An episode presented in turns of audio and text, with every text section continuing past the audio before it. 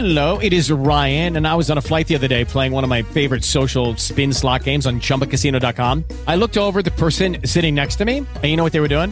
They were also playing Chumba Casino. Coincidence? I think not. Everybody's loving having fun with it. Chumba Casino is home to hundreds of casino style games that you can play for free anytime, anywhere, even at 30,000 feet. So sign up now at chumbacasino.com to claim your free welcome bonus. That's chumbacasino.com and live the Chumba life. No purchase necessary. VGW Group. Void were prohibited by law. See terms and conditions. 18 plus. Judy was boring. Hello. Then Judy discovered ChumbaCasino.com. It's my little escape. Now Judy's the life of the party. Oh, baby, Mama's bringing home the bacon. Whoa, take it easy, Judy. The Chumba life is for everybody. So go to ChumbaCasino.com and play over 100 casino-style games. Join today and play for free for your chance to redeem some serious prizes. ChumbaCasino.com. No purchase necessary. Void were prohibited by law. 18 plus terms and conditions apply. See website for details.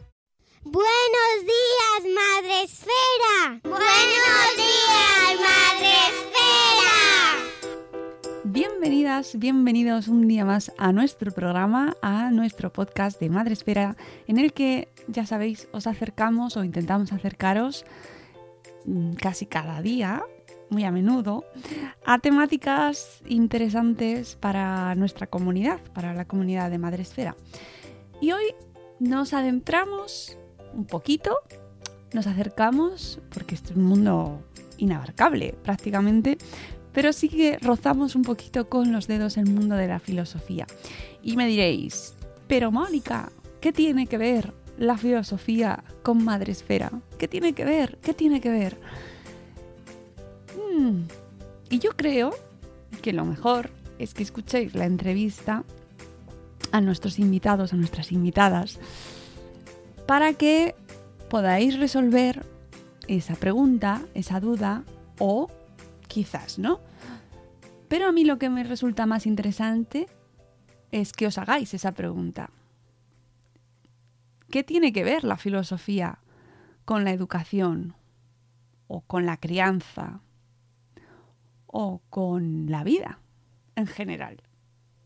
Ya sabéis que aquí en Madresfera intentamos acercarnos a muchos tipos de personas. Obviamente hablamos sobre paternidad y maternidad porque es el punto en común que tenemos, mm, sobre todo los niños, esas pequeñas criaturas, y cómo criarlos de la mejor manera posible y que sean personas majas, ¿no? El día de mañana.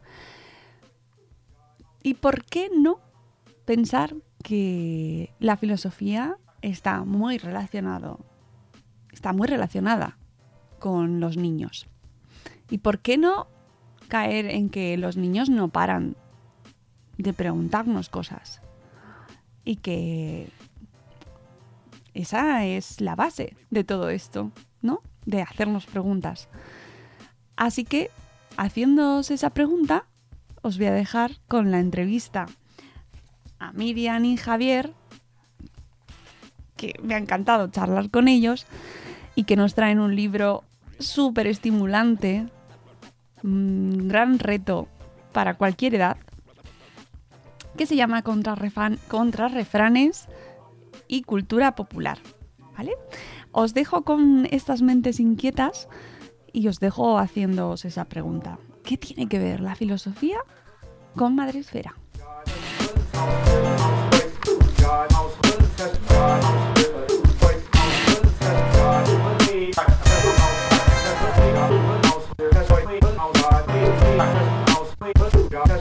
God, that's who we are.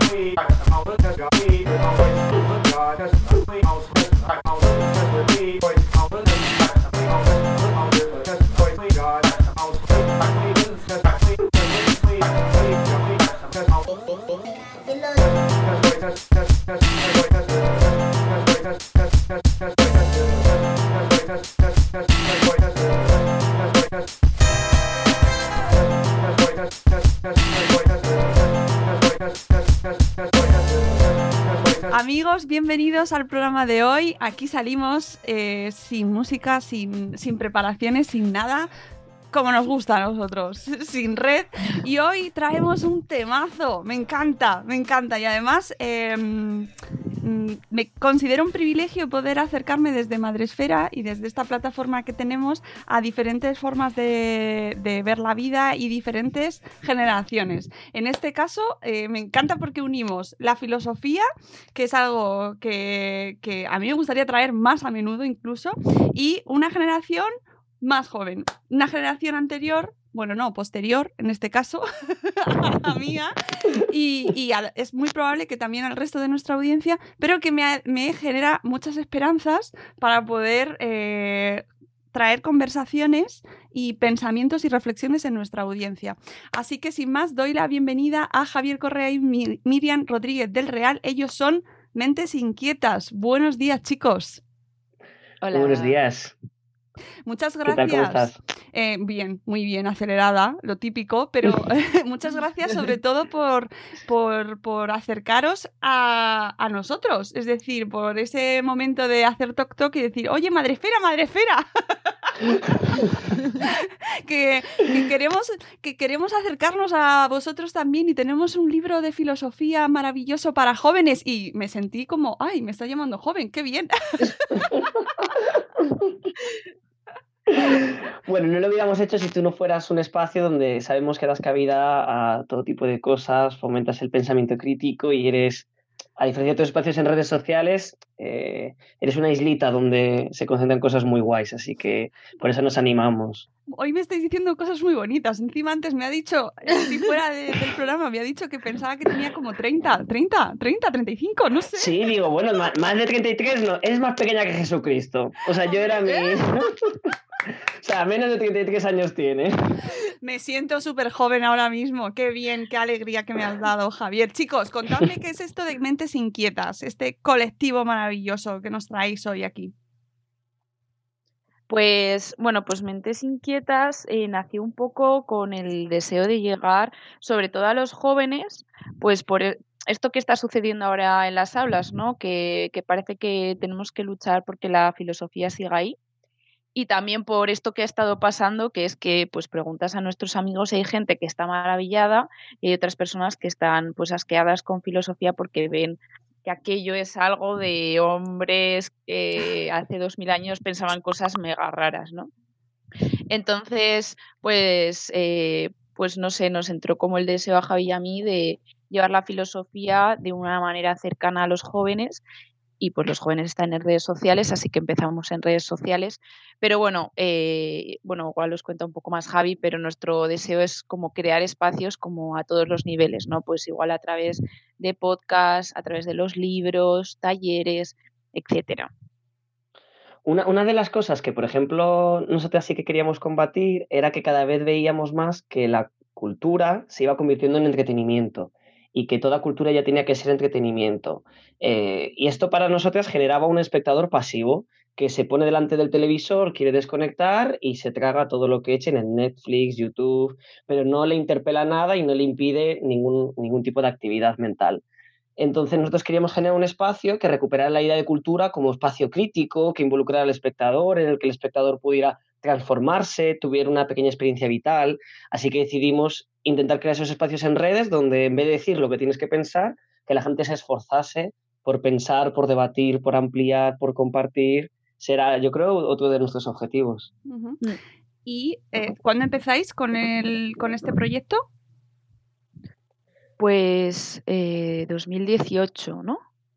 Sí, yo creo Eh, que sí. ¿Cómo pasa el tiempo? Nuestro pequeño ya tiene tres años. 2018. Enero de 2018, sí. ¿Vosotros a qué os dedicáis? Difícil pregunta.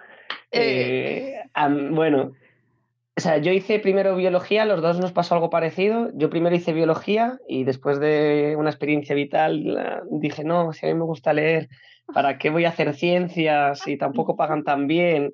¿No? Si lo llego a saber, me acuerdo, iba a hacer un máster en inmunología. ¡Ostras! Si llego a saber lo que, Ahora lo que esperaba al mundo, claro, lo mismo me tenía que haber quedado, Ahora pero estarías en en, su momento... Javier.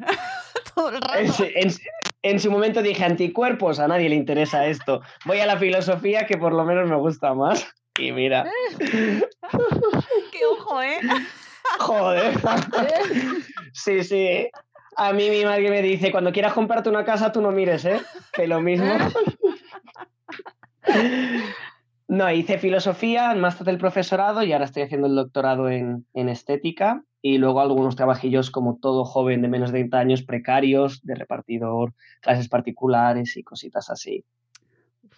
Eh, bien. Es, es, lo que toca. Es... Lo del doctorado duele, ¿eh? Ostras, eh, madre mía, qué es qué valor. Bueno, vamos ahí con paciencia, a ver qué tal sale. Eh, a mí tengo muchas ganas. Estoy pero, acá, pero estás empezándolo ahora. Uh -huh. eh, lo estoy empezando ahora en estética y teoría del arte. Eh, no sé si habré escogido bien. A lo mejor en dos años hay pandemia de arte, pero. Nada, tú nos lo contarás. ¿Quién sabe? ¿Y en tu caso, Miriam? Pues yo estudié periodismo y comunicación audiovisual y ahora estoy terminando filosofía. Ay, qué guay. Y sí, y bueno, o sea, estudiamos Javi y yo filosofía eh, los dos por la UNED. Y, y bueno, mi, o sea, yo también me encamino un poco ahí a hacer máster y después eh, intentar meterme al doctorado porque, eh, bueno, o sea, como que tengo la sensación de que, de que sé de muchas cosas, pero, pero quiero saber cómo, o sea, quiero especializarme en algo, ¿no? O sea, quiero como leer más en profundidad de algo en concreto, porque es que si no, filosofía es de verdad inabarcable. Hay muchísimas cosas que leer y hay veces que te paras y dices, yo no voy a poder leer todo esto en mi vida. bueno, eh, a mí me parece interesantísimo que ambos, habiendo elegido carreras prim primero, ¿no? Una carrera diferente cada uno, eh, después decidís que queréis estudiar filosofía. Es como de, de lo más concreto a lo más eh, general, a lo más abstracto, ¿no? ¿Cómo se da ese paso? Yo, yo, en mi caso fue porque me, me, iba dando cuenta que la biología no me respondía a las preguntas que a mí me interesaban, que decía, sí, la lista de los virus está guay, pero yo me acuerdo que pensaba un ejemplo que era, que era súper ficticio, pero no sé por qué me atormentaba, me despertaba por la noche pensándolo, pero decía, si un día estoy en el lecho de muerte y mis hijos o mis nietos o mis allegados me preguntan, bueno, Javi, has recorrido 90 años de vida, Dios quiera 90, ¿qué has aprendido? ¿no? Y yo pensaba, es que nunca le voy a decir bueno, pues que el ARN de las células procariotas empieza, pues no, y, y, veía que leyendo filosofía sí que aprendía cosas de la vida, que aprendía, bueno, cosas que me interpelaban, me hacían mejor persona, y no solo eso, sino que me daban conceptos y categorías que me permitían movernos por el mundo. Hay una historia, y los filósofos nos enrollamos mucho, así que no quiero enrollarme, pero hay una historia muy bonita que Foster Wallace contó en, en una universidad en Reino Unido, en Estados Unidos. Y era la historia de dos pecitos jóvenes que van por el agua, ¿qué tal? ¿Cómo estás? ¿Qué pasa? Se encuentran con un pez mayor y le dice, chavales, buenos días. Dicen, señor, buenos días. Y le dice el pez mayor, bueno, ¿y cómo está el agua? Y los peces jóvenes se quedan flipando ¡ah! y se van. Y el rato le dice uno al otro, pero tronco, ¿qué es el agua? O sea, los peces, como no tenían la categoría agua, no podían conceptualizar algo que era invisible y por lo que nos movemos. Y yo creo que la filosofía me daba eso, conceptos y categorías para ir por el mundo entendiendo el medio por el que me estoy moviendo, pero que antes yo iba cuando era joven, pues como los peces, ¿qué es el agua? Si no lo veo, si no, ¿qué es el agua? Entonces, a mí eso sentía que es lo que me daba. Qué guay. Eh, ¿Tú, Miriam, tú, bueno, en tu caso? Yo no tengo una historia tan guay para explicar. ah, lo siento. Pero, ya, yeah, eso me tendría que haber hablado yo antes, que yo también tenía esta historia, Javi, me la has quitado. Claro. Que, pues en, en, mi caso yo creo que eh, estuve trabajando en Europa Press, en Penguin, o sea, estuve trabajando como periodista y como comunicadora en diferentes sitios y veía que, bueno, que no era un trabajo como que me llenaba mucho porque siempre como que me ha removido por dentro como, eh, como el hecho de aportar algo a la sociedad o, que mi trabajo tuviese una función social. Y, bueno, pues yo no lo encontré en ese mundo. O sea, igual hay tres personas que sí, pero yo no lo encontré. Y, y, veía, o sea, yo creo que sobre todo a mí me ha pasado a raíz de empezar con mentes inquietas. Yo creo que antes no tenía como, igual Javi siempre ha sido el que ha tenido una pasión como súper pasional eh, por la filosofía. Pero a mí me pasó a raíz de empezar mentes inquietas y ver, eh, pues eh, igual el impacto que teníamos, que al principio era muy poquito, pero como que se traducía en, en algo en la sociedad y que igual estábamos teniendo una función social eh, donde me replanteé, pues eso, que, igual el, el hecho de transmitirle a la gente unos conocimientos y, hacer pensar a las personas sobre determinados aspectos de su realidad eh, podía ser algo guay y podía aportar algo al mundo. Y entonces a raíz de ahí, pues, eh, no sé, empecé como a decir esto, o sea, igual el, mismo la misma transformación, perdón, que ha tenido la filosofía conmigo, la puede tener con otras personas. Para que luego digan que solo elegimos las carreras por el trabajo que vamos a tener después. ¿Eh? ¿Eh? Ojalá. Totalmente, totalmente. Que eso que se, se les dice ahora a los que son más jóvenes, nos lo han dicho a nosotros también y a las generaciones ¿Sí? anteriores. Hombre, hombre, ya te O digo. sea, la misma perorata lleva muchos años ya. Totalmente. Sí, sí, sí, sí, sí. Y siempre, siempre vendrán los que mejor te harán.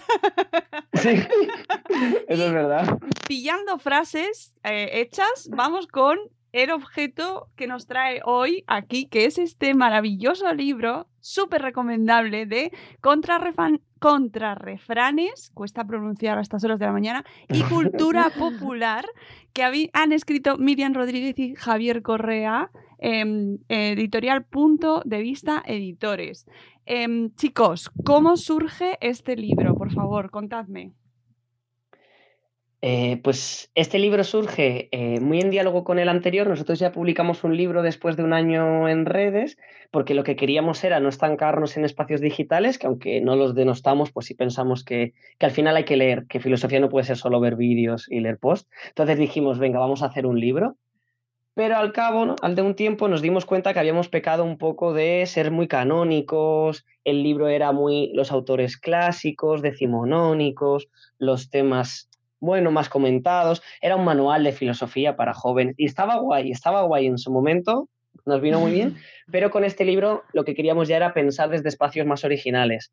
Queríamos pensar desde qué puntos podemos adentrarnos e intentar generar reflexiones que sean originales y en qué cuevas nadie se ha metido a reflexionar. Y entonces dijimos, bueno, los refranes son un pozo de sabiduría donde la sabiduría popular ha, sedimentado y ha fermentado quizá podemos pensar a partir de ahí. Y luego dijimos, bueno, quizá eso no es tan novedoso, ¿por qué no les damos la vuelta a los refranes? Porque, de hecho, la palabra lo contamos en el libro reflexión. Reflexión es volver a flexionar. Literalmente reflexionar es dar una vuelta a algo. Entonces dijimos, bueno, demos la vuelta a los refranes y veamos qué nos pueden decir, qué ocultan, qué, con qué juegan y hagamos ensayos a partir de eso. Y ahí surgió. Uh. Eh, ¿Os ha costado mucho seleccionar eh, los refranes que habéis elegido? ¿Ha sido ahí pelea? no, los míos. bueno, yo creo que yo creo que eso no tanto, pero porque yo creo que hay, refranes que, que era como más, eh, o sea, no, no más evidente, pero sí como, como que te querían decir algo como de una forma más clara, ¿no? Hay, hay, hay refranes que dados la vuelta hay contrarrefranes que tú los lees y dices, vale, me van a hablar de esto. Y hay otros que dices, uy, ¿de qué me, de qué me hablará esta gente, no? Entonces, hay, hay muchos de ellos que, que, era como muy claro, en plan, eh, bueno, vamos a hablar del lenguaje o, bueno, vamos a hablar igual del amor que no es posesión pero entonces yo creo que eh, la mayor parte de los refranes eh, los veíamos Javi y decíamos, buah, buah, este, qué idea tan guay, buah, de aquí va a salir un ensayo bastante, bastante potente. Entonces, yo creo que tampoco muy... También como, o sea, es verdad que Javi y yo tenemos como una sintonía así grande, entonces como que igual vamos escribiendo el uno por su lado y el otro por su lado, y después cuando nos juntamos está como bastante sincronizado, nos repasamos el uno al otro, nos cambiamos todo lo que sea, entonces siempre es como súper fácil escribir juntas. Bueno, ya es el segundo y me imagino que habrá más, así que todo, todo hecho ya. eh, aquí tengo que reconoceros que al, o sea, empecé a leer los refranes y ya había un momento en el que ya no sabía cuál era el refrán original y cuál era el contrarrefrán. Os lo juro que los tenía que leer un par de veces y era como, pero cuál es, espérate, me lo voy a volver a leer porque no me queda nada claro. A nosotros nos ha pasado hablando normal que quieres decir un refrán y digo, pero yo estaré diciendo el contrarrefrán que nos hemos yeah. inventado o era el refrán original, porque ya los tienes mezclados y dices, ay, no sé. Sí, de hecho esta mañana me desper- yo madrugo mucho, me levanto a las 5 todos los días y, y lo primero que he pensado ha sido, ¿a quién madruga? Digo, ¿qué harían ellos con a quien madruga? ¿A, a quien, ma- quien ayuda? ¿Dios madruga? Ese, ese es un ejemplo de refrán que no se presta mucho a... Pero, pero el otro reto. día en, en el post, en un post que hicimos con Nakama eh, para hacer un concurso, eh, hubo una persona que le dio la vuelta y, no- y a, a mí me encantó, Es fue muy gracioso. O sea, a quien madruga Dios le ayuda, a quien a quien ayuda Dios madruga y decía algo así como Es eh, verdad. co- o sea, De- decía lo del trabajo, decía, a quien ayuda, quien es buena persona, Dios madruga y le da trabajo, porque el trabajo en nuestra sociedad es como lo más importante, entonces que si tú eres buena persona te salgan más oportunidades y puedas tener un trabajo. Es Y que- es verdad, dije, wow. No, no, se puede. Al final, yo he estado un rato ahí esta mañana, entre que eran las 5 y estaba ahí como enganchada en el refrán, que al final puedes intentar hasta encontrar, ¿sabes? Jugar con las palabras y con los refranes y mola un montón, porque al principio cuesta meterse en la dinámica de los refranes y entender cómo le dais la vuelta y por qué, ¿no? O sea, al principio a mí me costó, tengo que reconocerlo, era como, ¿Por qué? Porque a pocas palabras, con el de a pocas palabras, el primero me costó porque no sabía muy bien a- cómo lo ibais a hacer, qué, qué juego ibais a hacer. Pero ya en el momento en el que entras, ya es como, venga, ala, dámelo todo. Ya, una vez que estás metida dices, a tope, ¿no? Claro, sí, sí, sí. A mí me interesa mucho em, la, porque el libro está pensado, bueno, vuestro colectivo está pensado para jóvenes, de jóvenes para jóvenes. Pero eh, vosotros cuando sentáis a escribir, eh, no solo pensáis en escribir para jóvenes, porque a mí, por ejemplo, aunque no me meta en, eh, dentro de la parte joven, sí, Javier, gracias. Tú eres joven, tú eres joven, Mónica. Pero yo me he sentido eh, em, reconocida en los temas, eh, el vocabulario y tal. ¿Os, os sentáis y decidís cómo vais a hablar o cómo no vais a hablar? Es decir, ¿qué vais a dejar fuera para llamar solo a los jóvenes? Supongo que, eh, con jóvenes lo usamos como con dos acepciones. Uno, como una actitud un poco mental, de alguien que, sea un poco inquieto y que quiera reflexionar. En ese sentido, habría jóvenes de 70 años que, que cuando ven un tema que les interesa, pues deciden buscar información y, y se sienten atraídos por todas formas nuevas de conocimiento. Así que, en general, es el muy vago jóvenes para todo el que quiera aprender. Pero también yo creo que usamos jóvenes de la forma de alguien que está inmerso en la cultura popular. En ese sentido, si alguien, para mí joven, alguien que sepa usar un meme, si alguien tiene 50 años y está en la cultura del meme y consume YouTube y sabe neologismos que usamos en Twitter, entonces yo creo que es ahí en ese lenguaje en el que, en el que nos movemos para jóvenes, ¿no? Sí, lo único que es verdad que, que igual en los libros eh, intentamos adaptar un- el lenguaje un poco como, em, o sea, para todos los públicos es verdad que, que pensábamos Javi y yo, a ver, pues igual nuestras abuelas no se van a leer el, leer el libro y si se lo leen pues piensan, ¿qué han hecho, no? ¿Qué han hecho con nuestros refranes?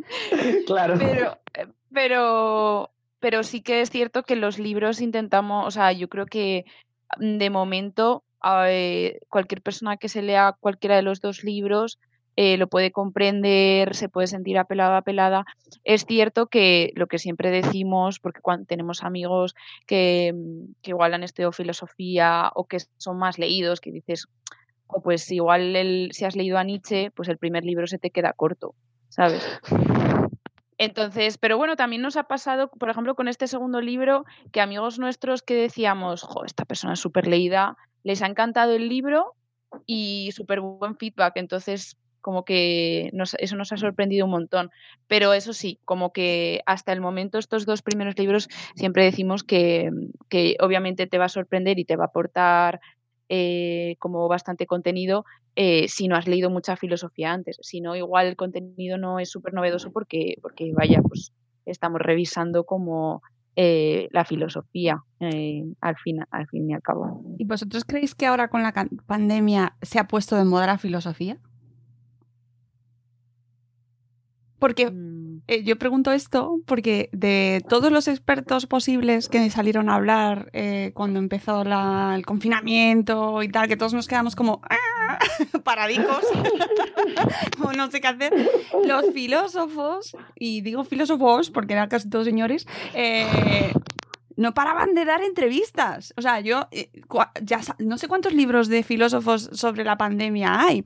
Es decir, no hemos parado de escuchar a filósofos hablando sobre la pandemia y, y sobre el virus y sobre el shock y la crisis y tal. Eh, se, ha, eh, se, se ha, se ha puesto otra vez en marcha eh, el tema de hablar sobre la filosofía, aunque no se lea realmente sobre filosofía.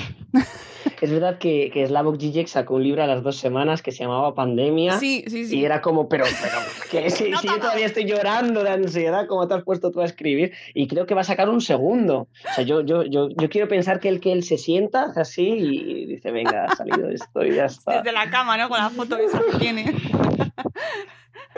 Yo, yo creo que sí, que ha habido un momento. yo- mi opinión personal es que en general los filósofos y las filósofas siempre hablamos, porque nos gusta enrollarnos y nos gusta hablar.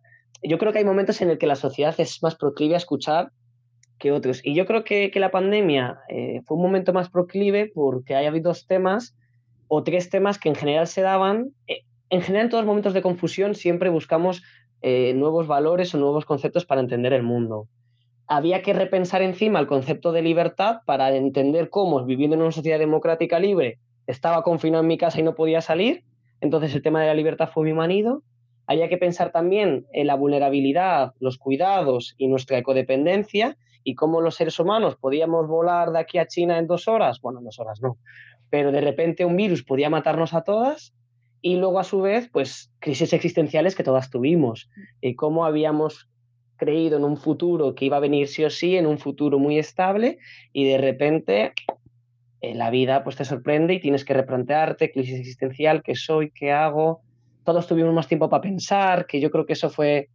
Tampoco quiero caer en el discurso Mr. Wonderful de qué bien que pensamos y fuimos productivos en pandemia, ¿no? Pero es verdad que, que tuvimos tiempo por lo menos para pensar o para que nuestros pensamientos nos acorralaran. Y yo creo que, que esa serie de condiciones hacían más proclives que alguien te dijera, vamos a pensar un poco con calma, vamos a leer un poco con calma, profundiza. Así que yo creo que fue un espejismo porque el otro día supimos que el gobierno había dejado la ética y la filosofía en la ESO de lado. Así que no, no, no, no caló la idea de que la filosofía es necesaria. No, no, no. De hecho, o sea, yo creo que las condiciones, esto también lo hemos hablado alguna vez, las condiciones se han ido fraguando un poco antes, que yo más que pensar que en la pandemia la gente haya podido estar súper abierta a, a pararse a leer, porque yo lo que he visto es gente como con mucha ansiedad del hacer, no de pararse a leer. O sea, yo veía gente que estaba todo el rato, eh, voy a hacer esta serie, o sea, voy a hacerme un horario para ocupar todo mi tiempo con un montonazo de cosas y no pensar, porque si no, mm, mm, o sea, voy a morir. En plan, voy a caer en una depresión o de aquí no salgo viva psicológicamente. Entonces, o sea, yo más que pensar que igual la pandemia ha podido como crear las condiciones, pienso que son otros movimientos sociales como, como ha sido el feminismo, el ecologismo, eh, la lucha LGTBI, eh, lo que está creando como las condiciones para que eh, se lea como bueno, un tipo de filosofía que es la filosofía política, ¿no? y que de ahí pues igual puede derivar a que alguien se interese por la ética, que está ahí como muy tocando y de repente alguien diga, uy, pues vamos a leer algo de estética, ¿no? Em, pero sí que veo pues a la gente que, que pues el feminismo ha atraído a muchas personas a leer sobre teoría feminista y, y que pues empiezan con un libro así como un poco más básico, que igual no es tan filosófico, pero veo que hay gente que acaba leyendo a teóricas eh, feministas así como con un contenido filosófico grande. Eh, entonces yo creo que es más bien como desde esos, desde esos puntos, desde donde se está fraguando pues una lectura como más reposada sobre ciertos temas que a la gente le interesa y que, y que poco a poco pues eh, le va conduciendo pues a leer otras cosas. O espero que, que Sí. No, vuestro libro es un gran, un- una gran puerta de entrada a un montón de diferentes títulos, ¿no? Eh, pf, os pasáis el libro entero eh, hablando de diferentes filósofos y filósofas, eh, historias y, apuntes, ¿no? Y luego la parte del final es un- una bibliografía que es recomendaciones absolutas para, para seguir leyendo, pero lo hacéis desde, desde situaciones tan cotidianas como las que nos comentan los refranes, ¿no? ¿Os ha costado bajar de ese mundo abstracto a la vida cotidiana, a lo que estamos ahora, ¿no? a Dulceida? Que ahí- es decir, son compatibles la vida abstracta y, la, y, y las redes sociales, por ejemplo, ¿no? Que esa parte me encantó, ese el, el dedicado a los ídolos, ¿no? Y a, a la- Mm. a aquello a, a los que seguimos, como hablando de Dulceida, por ejemplo. Sí. Sí. ¿Es compatible Yo- esos mundos? Eh, yo creo que hay una reacción por parte de la academia para denostar cualquier intento de divulgar la filosofía, porque en general se piensa que, que no hay filo- que toda filosofía tiene que ser de la misma forma y que si divulgas filosofía, inevitablemente tienes que ser un poco más ambiguo, impreciso, no puedes explicar la totalidad, pero bueno, como cualquiera que quiera resumir una historia, sea narrativa o sea de cualquier tipo, y hay, bueno, pues muchos ataques como diciendo, bueno, estás malinterpretando a Aristóteles, bueno, Aristóteles, si no usas el término griego puede llevar, pero yo creo que cada vez eh, nos damos más cuenta de que la filosofía tiene que tener una función social y tiene que llegar a todo el mundo y es necesario entonces que haga un proceso de transformación lingüístico. Y además, seamos honestos, si la filosofía no puede compaginar e ir de la mano y tomarse unas cañas con la vida cotidiana, entonces ¿para qué? ¿Para qué, para qué encerrarte a hablar del ser si no, si no, si no nos ataca directamente, si todos somos, ¿no? Pues, o sea, debería, aunque algunos no quieran, pero debería ir todo el rato con la vida de la mano, pensar la vida cotidiana una y otra vez. También otra cosa que siempre utilizamos para explicar esto es que se ve muy claro con, en otras áreas de conocimiento como sí que debería ser necesario como que esta filosofía bajase como eh, al principio del todo, ¿no? Igual que hay unas matemáticas básicas y nadie cuestiona eso sean matemáticas, sino pues que pues son unas matemáticas para primaria o son unas matemáticas eh, para preparar eh, la entrada de la universidad a alguien que quiere estudiar economía, ¿no? Y nadie cuestiona que eso sean matemáticas, todo el mundo está estudiando matemáticas. Pues de igual manera, pues nos, no se diría cuestionar, ¿no? Que hubiese una filosofía elemental eh, pre a, a, a todo esto. Pero se, no sé por qué, pues se cuestiona más que eso sea filosofía. No, desde aquí reivindicamos muchísimo el tema de la filosofía desde la infancia, por favor, o sea, Sí. porque eh, nos vendría fenomenal a todos y yo y, y de hecho mi, mi generación el tema de la filosofía lo tenemos un poco mm, no hay quien se metió en letras puras y lo estudió más a fondo, pero no existe un amor por, por esta asignatura que no, no se nos quedó a nosotros en- como generación. Sin embargo, os veo a vosotros muchísimo más puestos en el tema, de verdad, ¿eh? me da como envidia. Ay, yo no sé por qué será. Yo pensaba que en vuestra generación sí que tenía mejor fama la filosofía. Estamos rompiendo estereotipos a tope aquí.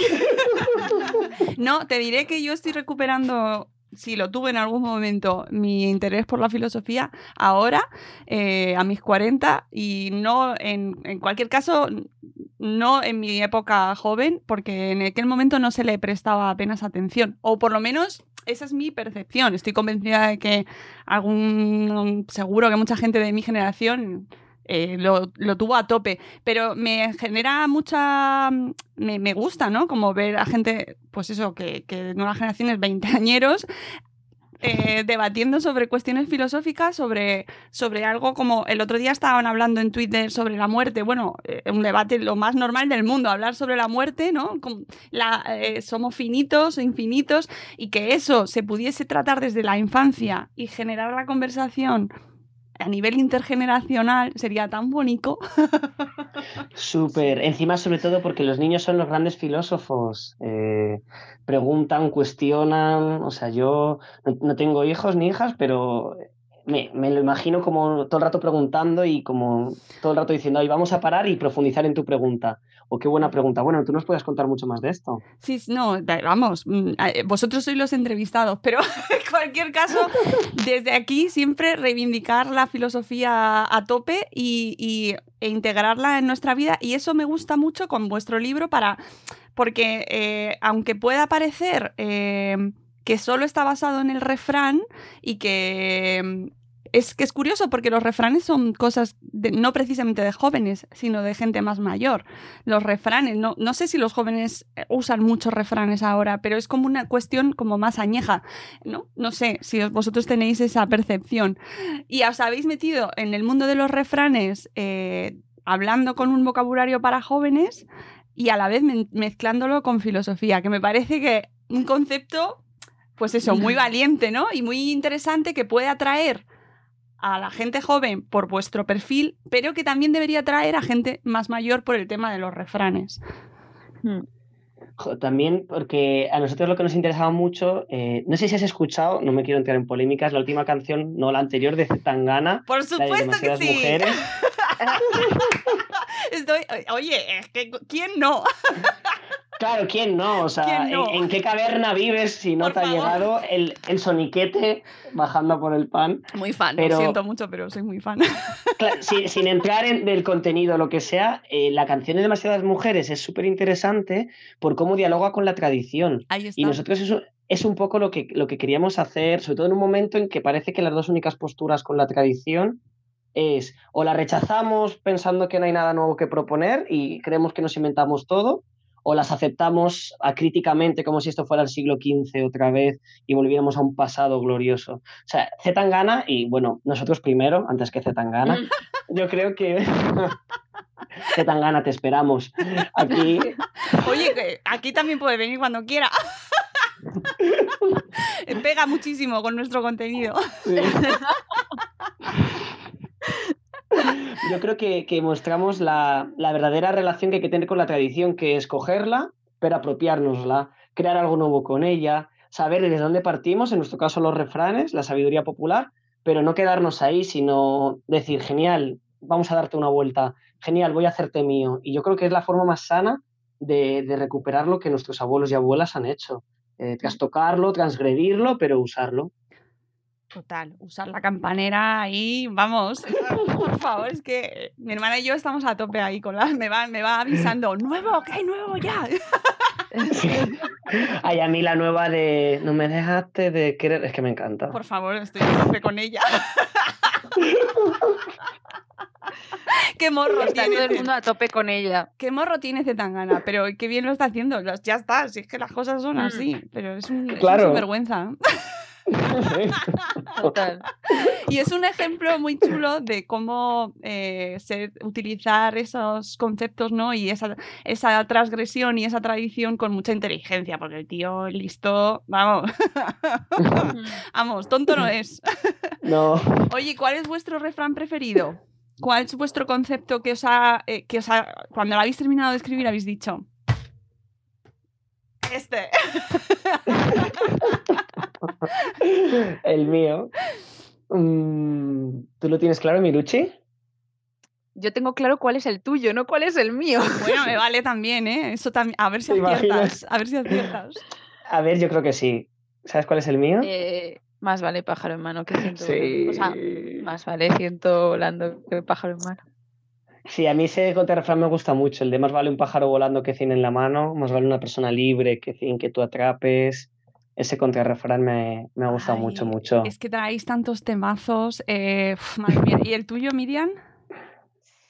Pues, eh, o sea, yo creo que es que, bueno, a mí se me da fatal elegir cualquier cosa en la vida, pero, pero, entonces a mí lo de elegir es como papá o mamá. Pues bueno, no puedes, puedes coger varios o. o- No, sí, voy a coger como el que el primero que se me ha venido, también eh, con lo que hablabas tú antes.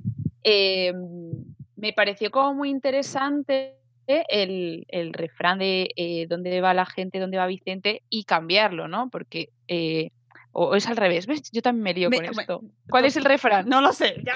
¿Dónde va la gente? ¿Dónde va, dónde va ¿Dónde va Vicente? Vicente? No, el Vale. refrán es ¿dónde va Vicente? ¿Dónde va la Claro, gente? claro, el refrán es al revés. ya no lo ¿Dónde va sé, Vicente? por- ¿Dónde va la gente? Vale. Por vuestra culpa ya nunca más voy a saber cómo es. Claro. Y es que ya, yo, a mí me pasan estas cosas, ya te lo hemos dicho. Pues eso, el contrarrefrán, ¿dónde va la gente? ¿Dónde va Vicente? Em, apelaba mucho a la idea de, pues las nuevas figuras, eh, Instagramers, em, o, o sea, las nuevas figuras de autoridad que se han creado, pues que es gente que igual no sabe mucho de, de los temas, em, y que todos seguimos porque, bueno, pues porque si Dulceida se ha comprado este bolso es porque será la maravilla del siglo y si esta influencer eh, está recomendando esta crema sin ser, en, o sea, sin tener ni puñetera idea de este tema, pues será porque me va a venir bien a mí, ¿no? O incluso, eh, pues, eh, seguir en Twitter a la persona que ideológicamente te cuadra en tus esquemas y seguir su discurso, pues, como a fe ciega, ¿no? En plan, ¿dónde vamos todos? Pues donde va cada uno de nuestros Vicentes que tenemos en la cabeza, ¿no? Y entonces explorar esa idea, bueno, eh, ya no es explorarla, es lo que te decía antes de que de repente le das la vuelta y dices, está clarísimo lo que nos está diciendo, o sea, es que está clarísimo, no hace falta ni que lo escribamos. Pues a- a- eh, em, yo creo que me pasó un poco con ese que dije, "Pf, jo, es que este es tan, tan, tan adecuado para ahora. Sí, es verdad, el tema de las redes sociales, ¿no? De los, de los líderes, de eso, de, de a quién seguimos y por qué seguimos a esta gente, ¿no? Y pensarlo. Sí. Y, a- y- y a mí ahí sí que hay una cosa que me mm, que quiero reivindicar que es la pregunta. Todo el rato. Hay muchas cosas Sí. que dejáis, cerráis en pregunta. Y no. Ah, Piensa por ti mismo. Claro, pero no estamos acostumbrados, amigos. Nos generan como... He pagado por un libro, dame respuestas. Es verdad, es verdad, es verdad que es, que es muy poco común, pero... Y bueno, si alguien va buscando respuestas, que no se lo compre. Bueno, que se lo compre siempre, pero Siempre, que sepa... Vuestra librería Pero de barrio. que sepa que no damos... Pero sí es verdad que casi lo más interesante ahora, en una época sobre todo como Twitter, donde todo el mundo, donde...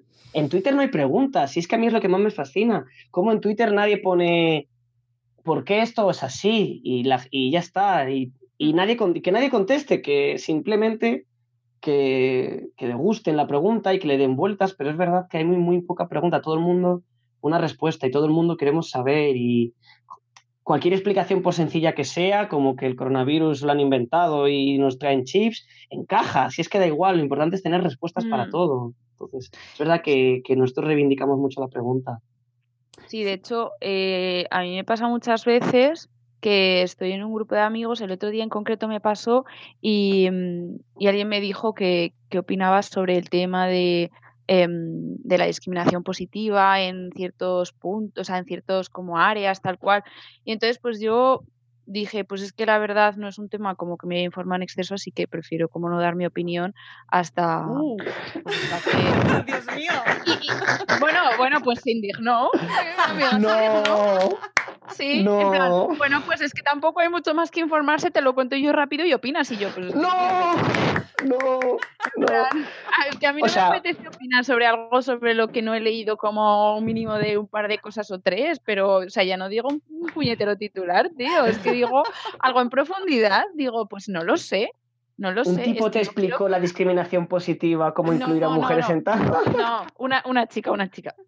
Eso, Ah, ya eso a mí sido me la hubiese hostia, ¿eh? reventado. eh, Eso a mí me hubiese reventado en plan de no. Mansplaining, No, no. nene, no. Es Así que eso es que estamos súper poco acostumbrados como a que alguien te diga, pues mm, de momento no quiero opinar sobre esto porque no he leído mucho o no me voy a pronunciar sobre esto, ¿no? Es como, pronúnciate, porque si no te pronuncias, eh, uno, estás con el enemigo, porque claro, esto ya va de como de equipos, estás con el enemigo, o sea, que eres de los malos, em, o, o a- o estás colaborando o con el enemigo y es como, y dices, bueno, a ver, o sea, me apetece tener como un tiempo para reflexionar y pensar este tema, ¿no? Que quiero, eh, quiero leer un poco eh, para formarme una opinión, no, o sea, no, no sé, no me quiero adscribir a, a ninguna opinión que, es- que he escuchado o a, a nada que se haya dicho porque sí, ¿no? Pero no estamos como muy acostumbrados ahora No. mismo. Ahora queremos el statement, ¿no? Queremos el... El Dilo. Sí, sí, y, y cuesta mucho asumir, y, y- y si no te dicen que eres equidistante, ojo, cuidado, ¿eh? Joder. que no ha dicho nada. Es verdad, si no te posicionas, eh, si es el día del el Black Lives Matter y no pones el cuadradito, uy, ¿por qué no lo has puesto? ¿no? O sea, necesitamos Sí. como que se exige esa, ese posicionamiento eh, sobre Mm. todo, sobre todo. Ah, Da igual que sepas, da lo mismo. Sí, totalmente. Mira, mira que nosotras en el día de Black Lives Matter y, y siendo profundamente antirracistas, aunque nos quedará mucho camino como gente que nacemos en países coloniales, pero siendo profundamente antirracistas, no deci- decidimos no subir la fotito negra y simplemente lanzar una serie de preguntas que pensábamos que era necesario para que la gente pensase sobre lo que estaba haciendo, si eso ayudaba o no, si eso se desactivaba, si era una acción que se puede apropiar Spotify o Vodafone era de alguna forma revolucionaria. Solo planteamos algunas preguntas diciendo, después de esto puedes decidir si hacer o no. Nosotras, como no hemos conseguido responder estas preguntas, en principio no vamos a hacer esto. No, bueno, bueno, bueno, pero es que si no, no ayudáis, pero no sé qué, no sé cuántos, y yo, pero bueno, mi foto negra no, no hace la revolución, ¿no? Es que sin tu foto negra... Es verdad, es verdad. Eh, al final eh, me gusta un montón porque tratáis en el libro temas tan actuales como estos, eh, aunque no está hecho tras la pandemia, con lo cual no aparece nada de la pandemia. Incluso habláis de virus y es como se queda ahí y yo, ¡ay! ¡Ay, qué, ay, qué roza! Sí. Pero no. No pasa nada para el siguiente. Eh, pero luego, al final, se siguen siendo los temas universales y las preocupaciones intergeneracionales. Insisto, esto es un llamamiento para que cualquiera se pueda acercar a este libro y cualquiera, voy más allá, se pueda acercar a la filosofía. ¿Vale? Quiero que este programa sirva de, eh, de lazo para ataros a todos los que estáis ahí detrás a que os planteéis que es verdad que os gusta la filosofía, pero no lo sabíais. Esto es verdad. ¿eh? Totalmente. No sabías que lo necesitabas. Cuando lo leas, lo sabrás. Claro, así que chicos, no quiero quitaros más tiempo, pero sí que quiero preguntaros cuándo va el siguiente libro. Chan, chan. So- Bueno, ojalá ve- 2021. Está ya, está ya aquí. Sí, sí, sí. 2021 sobre el amor. A ver si le damos una vueltecita al amor. Oh, el concepto del amor romántico, por favor. Hacer micropolítica del amor y pensar qué de, qué de política tienen nuestras relaciones y, y qué hacer, cómo construir otros mundos desde nuestras relaciones sexoafectivas. A ver, a ver qué sacamos por ahí. Me encanta, qué bien. Ya vendríamos a contártelo. Haremos la paradita. sí, sí. Por supuesto, cuando queráis, esto es vuestra casa y, y, eh, mira, ahí está el sitio para vuestro libro. Ay, qué guay. en esta estantería. Chicos, de verdad, un placer hablar con vosotros eh, cuando queráis. Muchas gracias por el espacio. Nada, yo de verdad súper feliz y insisto, muy afortunada por, por este espacio de, de conversación eh, y de, de debate en el que todos aprendemos y que al final te hace sentir, bueno, pues también te hace reflexionar ¿no? sobre lo que vemos y que, y que no pensemos en, pues eso, en, no, es que ya estoy mayor para acercarme a, este- a estos temas. No, al final nos interesa a todos lo mismo y es simplemente cuestión de hacer el esfuerzo también de acercarse. O sea que eh, os invito a que os acerquéis a Mentes Inquietas contra refranes y cultura popular de Miriam Rodríguez y Javier Correa, que los podéis encontrar en la web eh, Mentes Inquietas y por Twitter y por todas partes. Así que gracias, chicos. Muchas gracias a ti y a todos los que escuchan Marquesfera. Muchas gracias. Y nosotros nos vamos, volvemos eh, muy pronto con otro episodio. Además, el próximo va a ser, bueno, este, este también os lo recomiendo a vosotros, chicos, porque vamos a hablar con Victoria Cardona sobre nuestros mayores. Eh, un relato sobre lo que hemos vivido en la pandemia desde el punto de vista de nuestros mayores. Súper Qué bueno. Además, tiene mucho de filosofía también este libro. Eh, es una mujer, es pedagoga y súper sabia y, y tiene un montón de referencias. Y bueno, tengo muchas ganas de hablar con ella porque vamos a aprender un montón y, y os va a encantar a todos los que nos escuchéis. Así que con este aquí adelante. Estaremos atentas. Nos vamos. Gracias, de verdad. Un abrazo enorme. Amigos, Chao. nos vamos. Chao. Hasta la próxima. Hasta luego, Mariano. Yeah.